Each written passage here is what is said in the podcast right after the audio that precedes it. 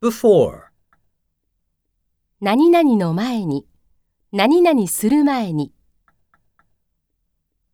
Kay talked with his uncle before he had the match.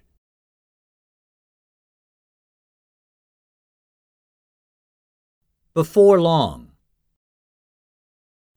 The day before yesterday.